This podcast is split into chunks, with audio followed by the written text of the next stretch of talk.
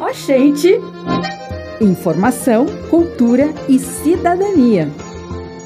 Está começando agora, pelas ondas sonoras e pela internet, o programa Oxente, produzido pelos estudantes do Laboratório de Radiojornalismo do curso de Jornalismo da UFMA, Campus Imperatriz. Toda terça e quinta-feira estaremos aqui com muitas notícias, dicas, agenda, serviços e bate-papos. Universidade FM 106,9.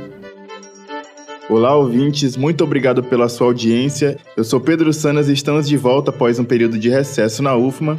E é uma alegria estar aqui com o nosso programa Oxente na Rádio Universidade FM 106,9. Como sempre, preparamos um programa muito especial e o de número 51, que une Imperatriz a São Luís pela internet e pelas ondas sonoras. Fique ligado e nos acompanhe também no Instagram, pelo arroba audioitz e no Spotify, onde disponibilizamos o programa para quem não conseguiu nos ouvir aqui. Olá pessoal, eu sou Rosana Barros e também digo que é um prazer estar com vocês nessa edição. A Rádio Universidade é uma emissora parceira desde 2022 e nós sabemos o quanto é importante esse espaço para divulgar informação de interesse público, respeitando a diversidade da nossa sociedade e também dando espaço para educação, ciência e cultura. Se ligue no nosso programa que está no ar. Interesse público. Setembro Amarelo é o mês dedicado à prevenção do suicídio. Trata-se de uma campanha que teve início no Brasil em 2015 e visa conscientizar as pessoas sobre o suicídio e como podemos ajudar a evitar esta tragédia. É em 10 de setembro que se comemora o Dia Mundial de Prevenção do Suicídio. É quando a discussão sobre o tema é aprofundada e são organizadas caminhadas e as decorações para alertar são da cor amarela. Segundo a Organização Mundial da Saúde, em 2021, cerca de 32 pessoas se suicidaram por dia no Brasil, o que significa que o suicídio mata mais brasileiros do que doenças como AIDS e o câncer. O assunto é envolto em tabus. Por isso, a organização da campanha acredita que falar sobre suicídio é uma forma de entender quem passa por situações que levem a esse fim, podendo ser ajudadas a partir do momento em que as mesmas são identificadas. As situações que levam à morte podem surgir de quadros de depressão, bem como de consumo de drogas e exposição frequente a situações de estresse. O slogan da campanha diz que falar é a melhor solução, porque os organizadores acreditam na conscientização das pessoas. A ação pode prevenir 9 em cada 10 suicídios. O Setembro Amarelo começou nos Estados Unidos quando o jovem Mike M, de 17 anos, cometeu suicídio em 1994. Mike era um rapaz muito habilidoso e restaurou um automóvel Mustang 68 pintando-o de amarelo. Por conta disso, ficou conhecido como Mustang Mike. Seus pais e amigos não perceberam que o jovem tinha sérios problemas psicológicos e não conseguiram evitar sua morte. No dia do velório foi feita uma cesta com muitos cartões decorados com fitas amarelas. Dentro deles tinha a mensagem: Se você precisar, peça ajuda. A iniciativa foi o estopim para um movimento importante de prevenção ao suicídio, pois os cartões chegaram realmente às mãos de pessoas que precisavam de apoio. Em consequência dessa triste história, o laço amarelo foi escolhido como símbolo da luta contra o suicídio. Outras campanhas de saúde, como o Outubro Rosa e o Novembro Azul, também utilizam cores como forma de alerta e identificação sobre as questões que abordam. Se pensar em suicídio, busque ajuda. É importante que as pessoas que estejam passando por momentos de crise tenham esse apoio. O ideal é um acompanhamento psicológico, além do apoio da família e dos amigos. Para isso, é essencial que as pessoas consigam falar sobre o que sentem. Se você estiver com sérios problemas e chegar a considerar o suicídio, pode procurar ajuda entrando em contato com o Centro de Valorização à Vida, CVV. O projeto fornece apoio emocional e prevenção do suicídio. O contato pode ser por telefone, e-mail e chat que funciona 24 horas, todos os dias da semana. Eles atendem de forma voluntária e gratuita todos que precisam conversar. O serviço é totalmente sigiloso. O número de telefone é 188 e o CVV também tem site e também está nas redes sociais. Anota na agenda. Liberte a poesia que há em você. O Centro Cultural Tatajuba está com inscrições abertas para a oficina de literatura escrita de poemas com a artista Lília Diniz. Se você tem entre 12 e 16 anos e quer explorar o mundo da escrita poética, essa é a sua chance. A oficina é um espaço para jovens que desejam desenvolver suas habilidades na criação de versos. Afinal, a poesia é uma ferramenta poderosa de expressão artística e emocional, não é mesmo? O Centro Cultural Tatajuba fica na Avenida Getúlio Vargas, 1665, no centro de Imperatriz, e funciona de segunda a sexta, das 8 às 6 da tarde, e aos sábados, das 8 ao meio-dia. Para mais informações, dá uma olhada no perfil do Instagram, arroba Centro Cultural Tatajuba. Proseando. O bate-papo dessa edição foi feito pela professora doutora Isane Mustafar. Vamos acompanhar? No início de agosto foi publicado o Atlas da Notícia, uma pesquisa nacional que faz um mapeamento dos veículos produtores de notícias, principalmente de jornalismo local e de interesse público no Brasil. O projeto é uma iniciativa do Instituto para o Desenvolvimento do Jornalismo, PROJOR, mantenedor do Observatório da Imprensa, em parceria com a Vault Dat Lab. A metodologia do projeto é baseada na contagem de veículos de notícia no Brasil, feita pela pesquisa, e conta com a colaboração de terceiros. Nesta edição, a cartografia contou com a participação dos alunos do sétimo período do curso de jornalismo da UFMA, Campus Imperatriz, que estiveram como voluntários e foram orientados pela professora e doutoranda em comunicação pela Universidade do Vale do Rio dos Sinos, Marta Alencar, que também é mestra em comunicação pela Universidade Federal do Piauí e fundadora da COAR, uma startup jornalística e educativa de checagem de boatos e de notícias no Nordeste do podcast Ecoar e também ela faz parte do projeto educacional de cursos livres, o Coar Educa. Bem-vinda, Marta. Vamos começar explicando o que são desertos de notícias? Com certeza. Obrigada, Isane, pelo convite. Eu fico muito feliz em falar sobre o Atlas da Notícia, né? De certa forma, que o Atlas é um censo né, midiático, porque justamente ele mapeia o jornalismo local no país, e essa questão dos próprios desertos de notícias que acaba que nesta edição tem uma revelação que desde 2017 não havia uma diminuição tão considerável em relação ao deserto de notícias e nesta edição a gente já tem menos da metade, ou seja, menos de 50% dos desertos no país. Né? O Rio de Janeiro, inclusive, é o que tem menos deserto de notícias e o Piauí, de onde eu sou, é o que tem mais deserto de notícias. Então a gente já vê que esse mapeamento é interessante para justamente ver aonde há esse problema de informação local, onde há essa deficiência, esses vazios, mas também é importante até para entender o rádio, a importância da rádio, né, do rádio em si, dessas rádios comunitárias no interior do Nordeste. Como é que foi o envolvimento dos estudantes de jornalismo nessa pesquisa que é relevante, como você já colocou,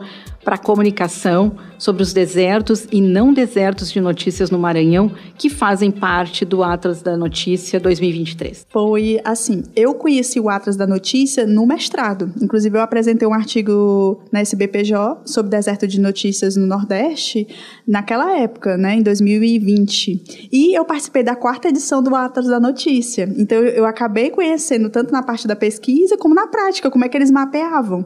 E a Mariama Correia que acho que você deve conhecer, que é jornalista é, da agência pública, ela também ela lidera a questão do Atlas da Notícia no Nordeste, né? ela é a coordenadora, e ela me convidou, ela até falou, Marta, tu não já tinha participado, aproveita que agora, que, como você está como professora substituta na UFMA, convida os alunos para participarem também, porque eu tinha me colocado como voluntária, novamente, e aí ela falou, convida teus alunos, que vai ser uma maravilha, porque tem outras professoras que estão participando. Aí eu disse assim, nossa, eu vou convidar os alunos, então. E aí eu falei para os alunos, eles não sabiam o que era o Atlas, inclusive é interessante isso, o Atlas da notícia, não sabiam nem o que era o Projó, eu tive que apresentar isso para eles, mas eles amaram.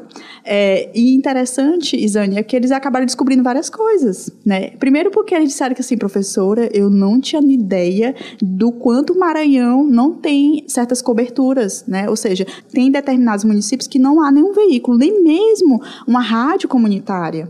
E outra coisa, tem umas páginas do Instagram, do Facebook, que dizem lá que é de notícia, mas na verdade não é. Então eles fizeram essa, esse levantamento. Eu pedi para eles também fazerem é, uma análise crítica, muito bem feita, por sinal, eu mandei até para a Maria, porque eu disse, Maria, eu não posso só te passar os dados dos alunos, o que eles fizeram, mas eu também tenho que te mostrar a produção científica deles, porque eles usaram autores né, da disciplina de jornalismo e realidade regional e acabaram explicando por que, que isso é um problema também do Atlas. Inclusive, eles apontaram por que, que o Atlas não não faz outro tipo de metodologia. Eles apontaram isso.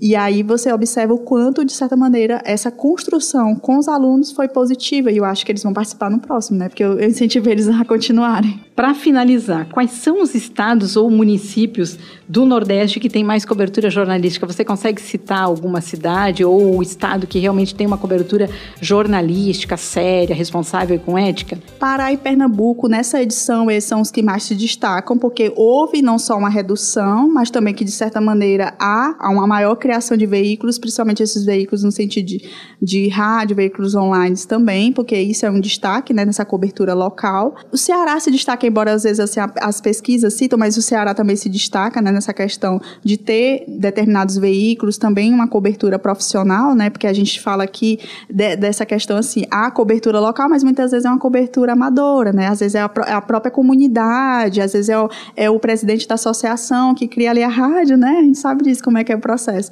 Então, assim, a gente está é, justamente nessa questão do mapeamento, identificando é, como é que é feito esse jornalismo local, mas ao mesmo tempo vendo essas, esses certos problemas, né? Esses estados, a gente já nota que parte do município, uma, vamos assim dizer, a metade dos municípios realmente tem uma cobertura, né? Como você viu quando eu falei anteriormente, o Piauí é um estado que tem muitos problemas, né? E eu falo com propriedade isso porque até mesmo nesse artigo que eu falei da, da SBPJ em 2020 que a gente falou, a gente mapeou Uruçuí, né? E esse município tem muitos problemas, porque às vezes os blogueiros, as pessoas é, que trabalham em rádios lá, são pessoas que são contratadas pelas, pela prefeitura ou pelo governo do estado. É muito complexo isso, porque às vezes as matérias, as pautas acabam sendo tendenciosas, né? Estão comprometidas. Ok. Marta, muito obrigada pela tua entrevista ao programa Oxente. A Marta Alencar é professora substituta do curso de jornalismo da UFMA, campus Imperatriz, e doutoranda em comunicação pela Unicinos.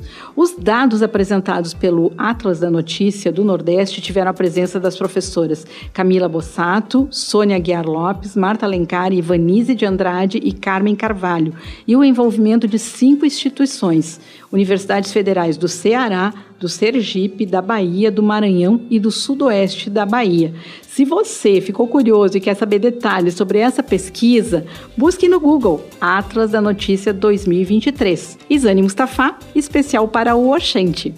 Entre livros. Que tal entender a mídia brasileira?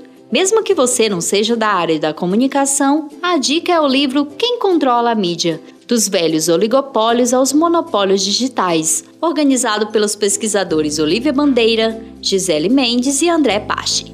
A obra foi lançada em 2023 e é uma parte de um trabalho muito amplo do Intervozes, Coletivo Brasil de Comunicação Social que alerta sobre a importância da democratização das comunicações.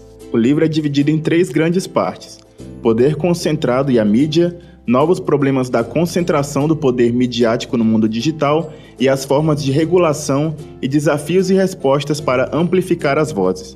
A escrita está fundamentada em pesquisas sérias e é de fácil compreensão. E a publicação pode ser adquirida nos sites por um valor médio de 40 reais.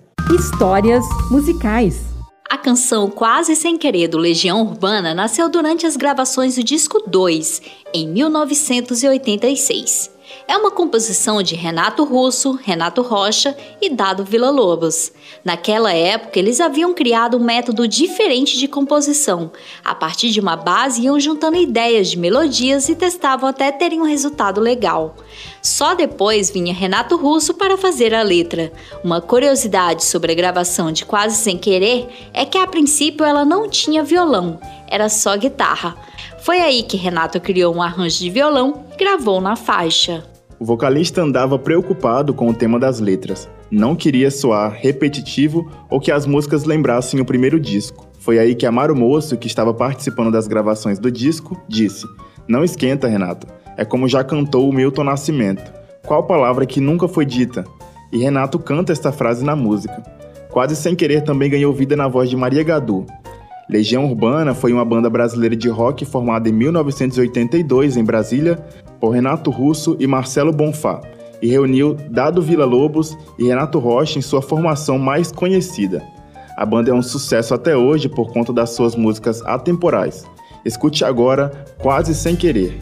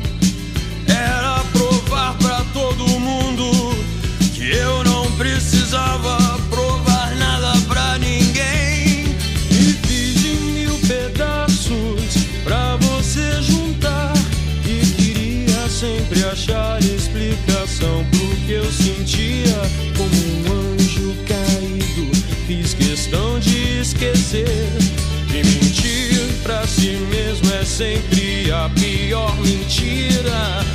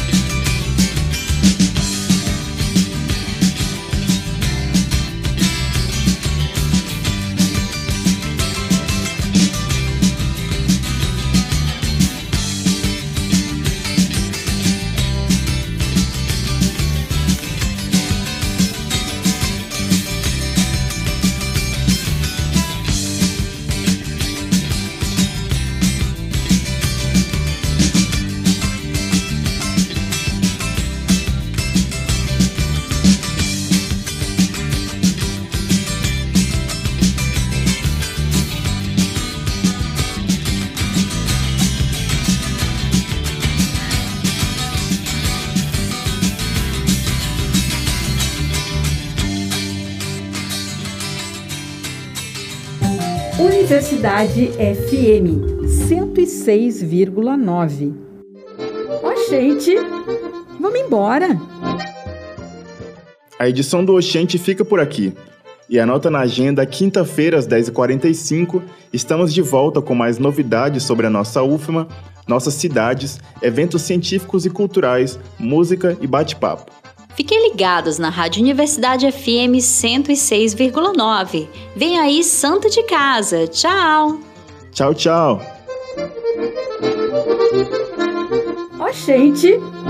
É um programa produzido no Laboratório de Radiojornalismo do curso de jornalismo da UFMA, Campus Imperatriz.